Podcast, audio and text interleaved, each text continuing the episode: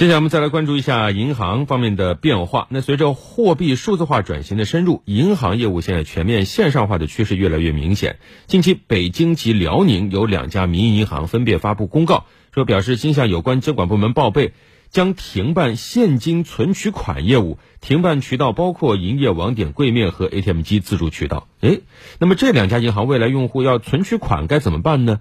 其他银行会不会跟进效仿呢？我们通过报道了解一下。两家宣布停办现金存取款业务的银行，分别是北京中关村银行和辽宁振兴银行。此前，中关村银行和辽宁振兴银行分别发布公告称，经向有关金融管理部门报备，中关村银行将于二零二二年四月一日起停办现金收付业务。停办渠道包括营业网点柜面和该行 ATM 机自助渠道。辽宁振兴银行将于二零二二年三月一日起停办柜面现金存取款、零钱兑换、残损币兑换、自助设备存取款等现金业务。三月一号起停办柜面的现金存取款的这个现金业务，具体是什么意思？啊，就是不可以存款取款了，但是别的业务还都是可以的。哦，就是现金的业务取消了。通过网上的这种转账也还是可以的，是吧？嗯，是可以的。本来有这个存款的，那怎么办呢？可以到别的银行进行取款。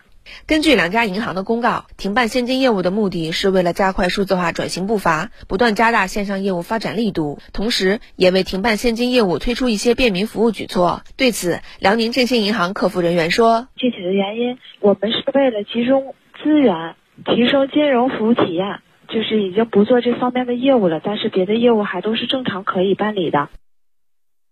有分析认为，目前对于大部分的民营银行来说，柜台、柜员、现金押送等成本可能远远高于现金业务，所以现金押运费用都比押运的现金多啊。在这样一种趋势下，银行业务离柜可能是个大的趋势了，这在民营银行会更加明显。那在银行业数字化转型的大背景下，银行等金融机构线上交易笔数和额度在不断的增加，那线下业务交易活跃度呢相对比较低。那么刚才说的这两家银行取消现金收付业务是不是合理？会不会给储户办理现金业务带来不便？这些该怎么看？我们来听一下专家的观点。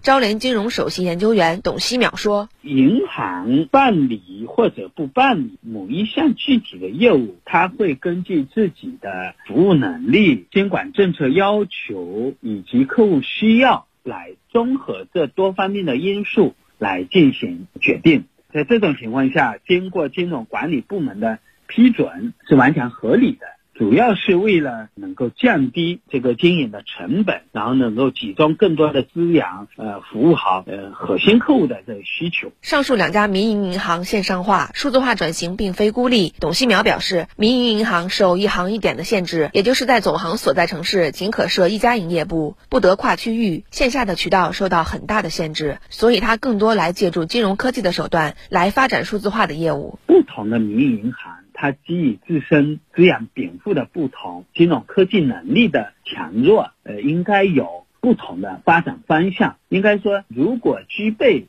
这个数字化能力，加快数字化转型。更多提供数字化产品，这确实呢是一种重要的方向。但在不少人眼里，去银行网点存取钱是银行的基本业务，有的老年人也不懂如何网上操作。如今突然宣布骤停，老年人存取款怎么办？对此，中央财经大学中国银行业研究中心主任郭田勇表示：中老年人一般呢，他会选择这些大型商业，至少说当地的有名的这些城城市商商业银行、农业银行这种大型国有商业银行，如果说取消柜面现现。金业务，那我想中央银行包括银保监会都会进行干预的。即便有提升科技水平这种诉求，你也是不不能去停办这个现金收付的。还值得关注的是，未来是否还会有别的银行停办现金收付业务？招联金融首席研究员董希淼认为，小银行以取取消现金业务来降低成本有其自身的特殊性，但短时间内并不会出现大量银行跟进效仿的情况。未来或将有更多的民营银行停办现金收付业务，但对我国银行业而言，现金收付业务将长期存在，老百姓不用担心。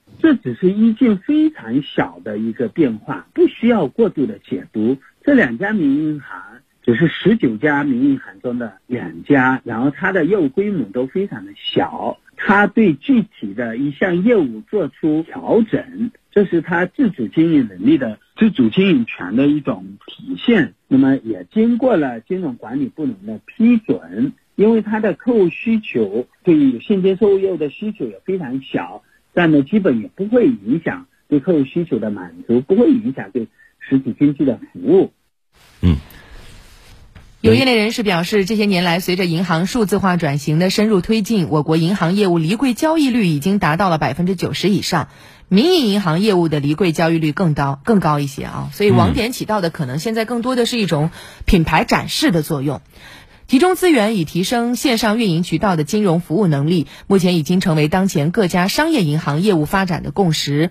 而与民营银行相比，具备丰富网点资源的商业银行，则更强调在传统网点转型的同时，强化线上线下渠道的协同建设。嗯，有股份制银行的零售业务人士向记者透露，像他们这个银行现在宗旨也是啊全面线上化，能在线上办的绝不留到线下。但是呢，网点也是必不可少的。原有网点合并裁撤以后，也要预留足够的网点作为场景服务的基地，配合各种什么手机客户端呐、微信啊等等线上渠道，这样才能够真正的实现多渠道联动协同，提高金融服务的效率和水平。